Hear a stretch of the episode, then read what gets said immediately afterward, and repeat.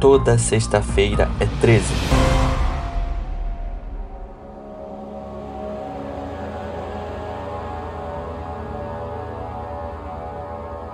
Oi, você? Sexta-feira, dia 9 de julho de 2021, está no ar o trigésimo episódio do Sexta 13. Mano do céu, 30 episódios. Doideira, né? Enfim, hoje estou aqui, sozinho, sem Bruno, porque ontem foi aniversário dele e o rapaz esteve envolvido nas comemorações do grande dia. Inclusive, aproveitar e mandar um abração para o queridíssimo Bruno. Um abração, queridíssimo Bruno. Gente, o episódio de hoje tá louco demais. Sério. É uma história insana que deixa a gente com muitas perguntas e poucas respostas na cabeça. Fiquei bem maluco pesquisando as coisas do caso, porque era meio que um poço sem fundo. Mas beleza, se liga nos recadinhos aí e depois vamos para a história de hoje. Cara pálida, existem três formas de você ajudar o Toda Sexta-feira é 13. Primeira delas, que é a que muitas pessoas já fazem, é simplesmente compartilhando os nossos episódios. Então você pode compartilhar no seu Instagram, no seu Facebook, você pode compartilhar no WhatsApp com amigos, com parentes, com familiares, namorado, namorada, cachorro, gato, papagaio. É só dar um share ali, compartilha, isso já ajuda muito a expandir o podcast. Outra forma de você ajudar o podcast é fazendo um pix de dois reais para a chave toda sexta-feira 13 gmail.com e o que, que você ganha em troca fazendo esse Pix de dois reais? Você pode escolher um episódio. Então, quando você enviar o Pix de dois reais, você coloca lá na descrição o nome do episódio, né, o caso que você quer, e a gente vai trazer esse caso dentro de uma ou duas semanas no máximo. E a terceira forma de ajudar o Sexta-feira 13 é entrando pro Sexta Club 13, que é o nosso clube de assinatura. E aí nesse clube de assinatura você ganha várias coisas em troca. Você vai entrar num grupo exclusivo de WhatsApp, você vai poder participar das gravações do podcast, então você vai poder participar como ouvinte. Você vai receber em seu e-mail uma newsletter mensal com casos que não vão virar episódio. Então são casos exclusivos também e você ajuda muito o podcast. Agora, ajuste-se confortavelmente em qualquer lugar aí, apague a luz, coloque o fone de ouvido bem boladão e vem pro episódio.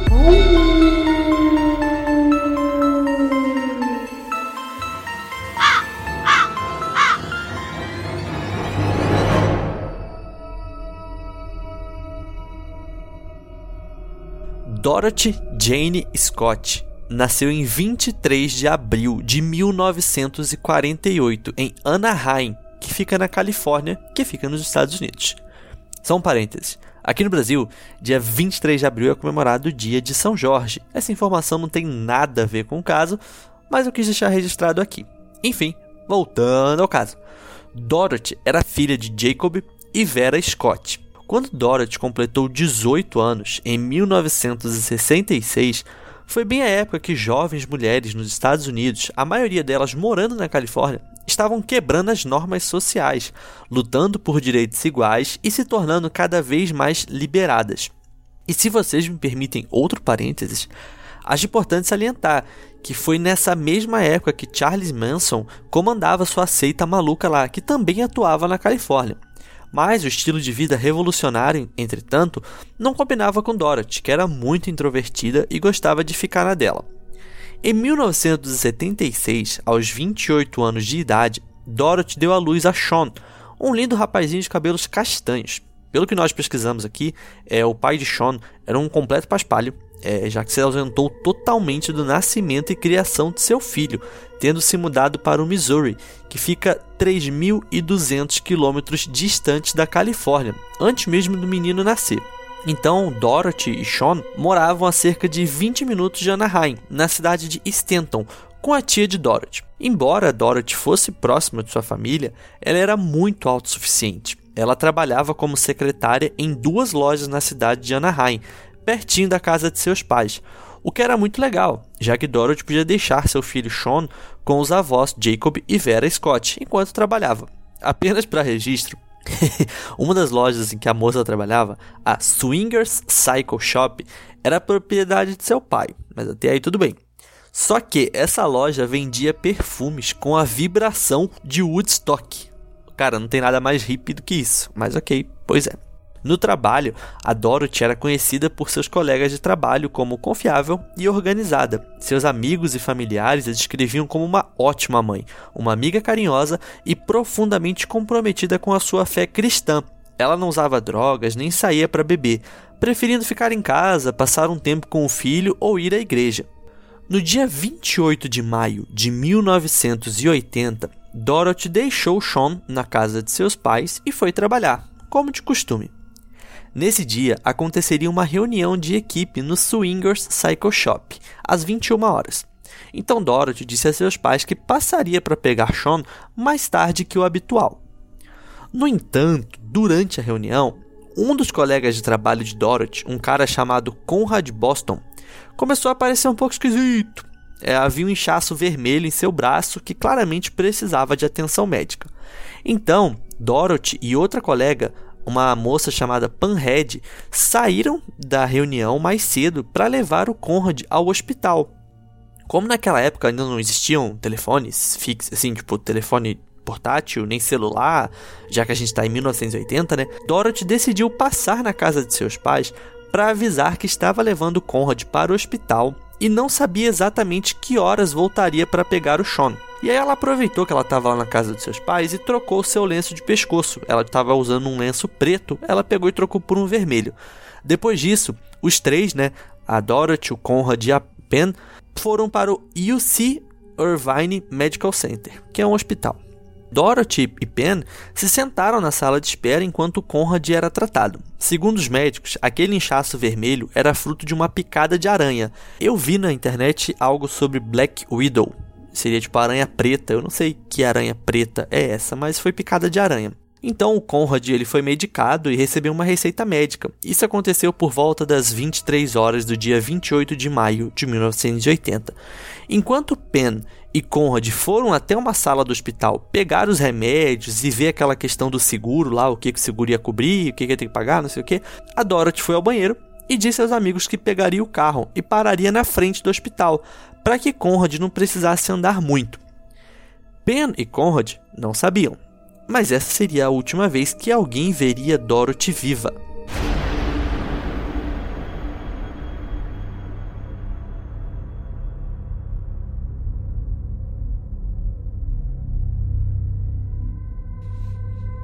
Ben e Conrad pegaram os remédios, viram o negócio do seguro e foram esperar Dorothy na entrada do hospital, como combinado.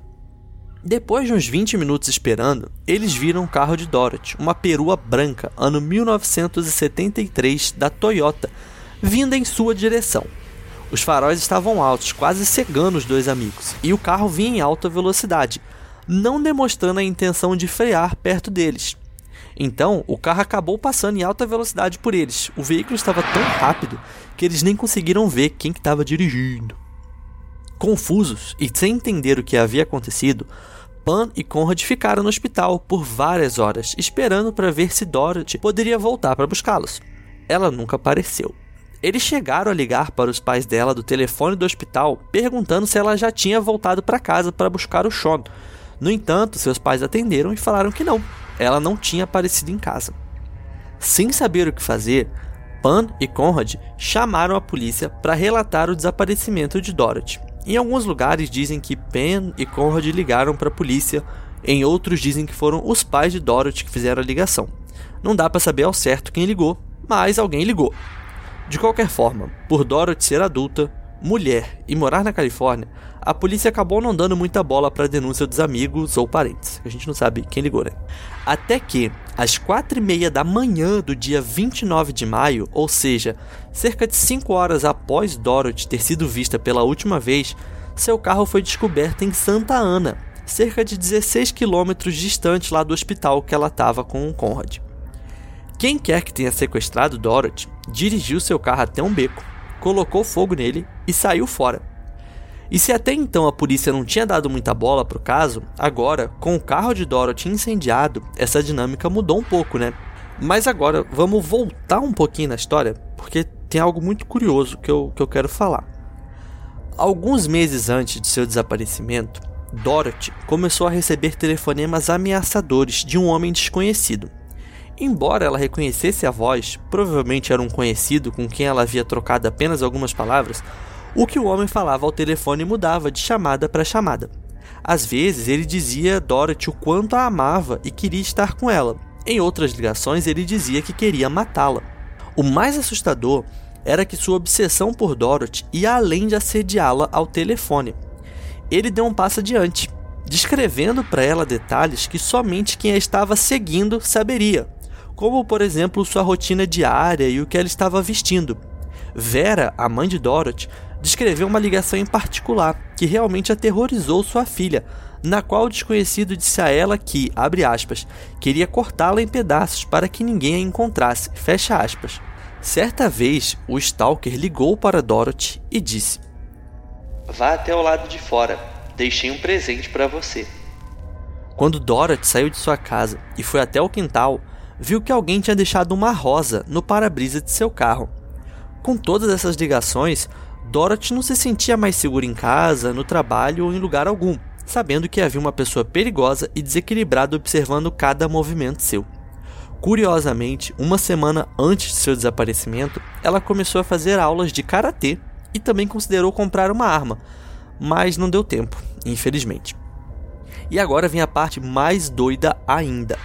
As ligações do Stalker não pararam depois que Dorothy desapareceu. A primeira ligação após o desaparecimento foi feita para a casa de Jacob e Vera, cerca de uma semana depois de Dorothy ter sumido. Vera, que era a mãe dela, né, estava sozinha em casa. A voz do outro lado da linha disse: Você é parente de Dorothy Scott? Vera, a mãe, respondeu que sim. Então a voz rebateu: Estou com ela. E desligou o telefone. Meu Deus. As autoridades estavam procurando por Dorothy, mas até agora nada os aproximou de descobrir o que aconteceu. O telefonema foi a primeira pista, entre aspas, que obtiveram no caso, mas persegui-la acabou se relevando inútil. Vera e Jacob foram instruídos a não ir à mídia falar sobre o desaparecimento de Dorothy, pois isso poderia impactar negativamente a investigação.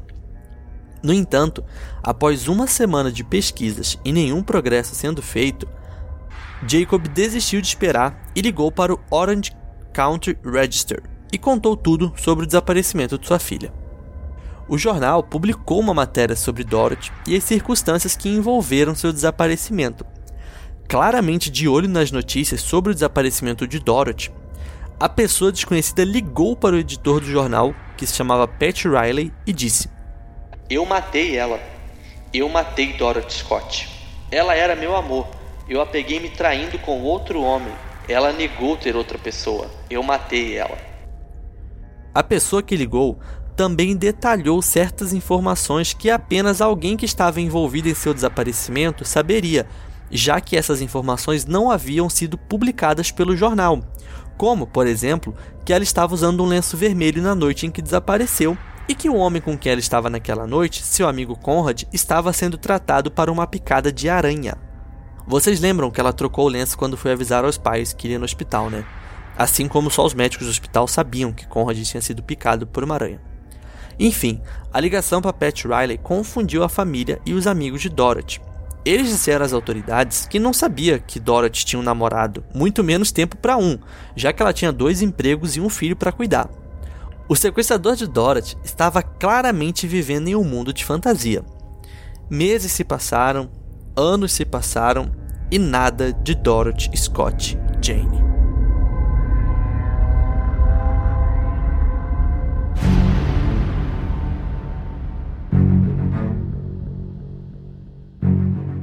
Durante esse tempo, o desconhecido nunca se cansou de tirar onda com a cara de Vera, que era mãe da Dorothy, né? Quase todas as quartas-feiras à tarde, durante quatro anos, ele ligava para a casa dos Scott, dizendo que ele estava com Dorothy ou que ele tinha a matado. Cada vez ele falava uma coisa. Ele conhecia a rotina de Vera e Jacob e só ligava quando Vera estava sozinha em casa. Uma vez ele se atreveu e ligou à noite, apenas para encontrar Jacob do outro lado da linha. Esse encontro fez com que as ligações parassem, pelo menos por um tempo. Cara, puta, é até difícil imaginar o sofrimento dessa família. Quatro anos desde que a filha tinha desaparecido e eles recebiam ligações semanais do possível sequestrador. A polícia até tentou rastrear as ligações, grampeando o telefone, mas ele nunca permaneceu na linha por tempo suficiente. Sem ligações e sem pistas, o caso esfriou. Até que no dia 6 de agosto de 1984, ou seja, quatro anos e três meses depois de Dorothy ter desaparecido no estacionamento do hospital, ossos humanos e ossos de cachorro foram descobertos lado a lado, a cerca de 10 metros da Santa Ana Canyon Road, em um canteiro de obras remoto. Os ossos de cachorro são um ponto de interrogação. Nós não encontramos nenhuma informação sobre a idade deles ou o motivo deles estarem ali. Mas os ossos humanos eram de Dorothy Jane Scott. Talvez o cachorro fosse o animal de estimação do assassino de Dorothy e ele intencionalmente colocou os restos mortais lá quando o cachorro morreu. Enfim, a gente não sabe, mas a gente acredita que esses ossos não estavam lá por acaso. Pouco mais de uma semana depois, registros dentários foram usados para confirmar que os restos mortais de fato pertenciam a Dorothy Scott. Um anel turquesa e um relógio de pulso também foram encontrados nos locais que Vera, um tempo depois, reconheceu como sendo de Dorothy. A descoberta dos restos mortais trouxe uma sensação de alívio entre família e amigos de Dorothy, juntamente com uma tristeza avassaladora por ela realmente ter morrido pelo estado de deterioração dos ossos, foi impossível afirmar a causa da morte. Em 22 de agosto, um serviço memorial foi realizado para celebrar a vida de Dorothy. Mesmo assim, o Stalker ainda não desistiu de assediar a família Scott. Após essa cerimônia, Vera recebeu mais ligações, mas a gente não conseguiu encontrar por quanto tempo essas ligações continuaram acontecendo. Dorothy e sua família nunca tiveram a justiça que mereciam, em 28 de maio de 2021, ou seja, algumas semanas atrás, completaram 41 anos do desaparecimento de Dorothy, e seu caso ainda está frio.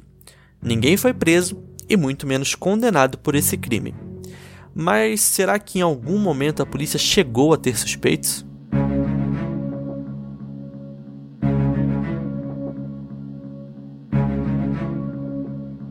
Bom, ninguém foi oficialmente nomeado suspeito no caso e nunca houve nenhuma prisão. Pois é, é Dennis Terry, pai de Sean, foi investigado, mas foi descartado como suspeito, visto que ele estava em Missouri no momento do desaparecimento de Dorothy. Lembram que eu contei lá no início do episódio que ele se mudou para Missouri antes mesmo de Sean nascer, né? Outra pessoa que não foi acusada pela polícia, mas aparece em diversas reportagens sobre o caso, é um homem chamado Mike Butler. Esse cara aparentemente trabalhava como mecânico na porta ao lado do Swingers Cycle Shop, local onde sua irmã também trabalhava com Dorothy, ou seja, a irmã dele era amiga da Dorothy. Segundo a galera da época, muitos deles curiosos que faziam investigações por conta própria, esse tal de Mike aí tinha, entre aspas, crenças religiosas alternativas. Não sabemos ao certo, mas possivelmente ele estava envolvido com o ocultismo e era bastante esquisito, segundo relatos da galera. É importante lembrar que não existem evidências sólidas contra Mike Butler. Como eu disse ainda há pouco, ele nunca foi considerado suspeito pela polícia. Além dele ser um cara esquisitão, como a galera dizia, ele trabalhava perto o suficiente de Dorothy para saber sua rotina e seus hábitos. Inclusive, ele pode ter até trocado algumas ideias com Dorothy enquanto trabalhavam. Isso explicaria ela reconhecer a voz do outro lado do telefone, mas não ligar a voz à pessoa, porque era uma pessoa com quem ela conversava pouco. Por outro lado, existem pessoas que defendem Mike Butler, dizendo que ele está sendo usado como bode expiatório devido às suas crenças diferentes e por ele ser uma pessoa estranha, digamos assim. De qualquer forma, Mike Butler morreu em 2014 e nunca confessou nada, até porque ele nunca foi acusado pela polícia. A polícia também investigou os colegas de trabalho de Dorothy, mas nenhum deles foi levantado como suspeito. Nos dois lugares em que Dorothy trabalhava, ela atuava como secretária dentro do escritório, então ela nunca teve contato com clientes, ou seja, é praticamente impossível que fosse algum cliente insatisfeito ou algo do tipo. Independente de quem tenha sido esse stalker e assassino, ele atormentou Vera e Jacob Scott até seus últimos dias de vida. A última vez que o telefone da família Scott tocou, a conhecida voz do outro lado disse: Dorothy está em casa?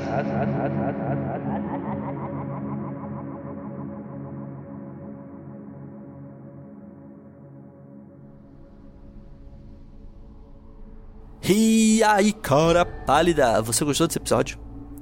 Um outro fato curioso que eu não mencionei ao longo do episódio é que algumas pessoas acreditam que esse caso tem relação com o desaparecimento de Patricia Jean Snyder. Essa moça tinha 25 anos quando desapareceu misteriosamente na cidade de Pedley, que também fica na Califórnia, no dia 31 de julho de 1982, ou seja, uns dois anos depois da Dorothy. Por que as pessoas acham que esse caso tem alguma relação? Porque no dia seguinte a seu desaparecimento, da Patrícia, né, seu carro foi encontrado incendiado em uma região próxima, igual aconteceu com Dorothy, vocês lembram?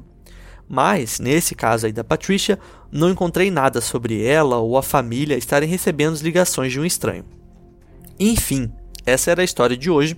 E algumas pessoas têm me perguntado por que eu não cito mais as fontes consultadas para os casos. Então, eu estou deixando as fontes junto com as imagens do caso, que estão indo lá para o site Medium. Se você clicar no link que está aqui na descrição do podcast, você vai direto para o Medium, onde tem o caso em texto as imagens e as fontes. Então tem tudo lá.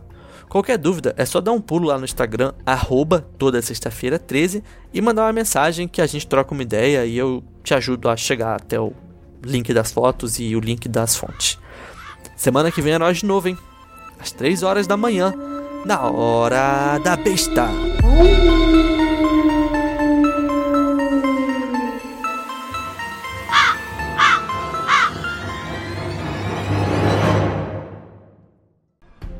Este episódio de toda sexta-feira é 13 foi roteirizado e gravado por mim, Cris Aguilera. A vinheta de abertura é de Lucas Santos e a edição de André Gonçalves.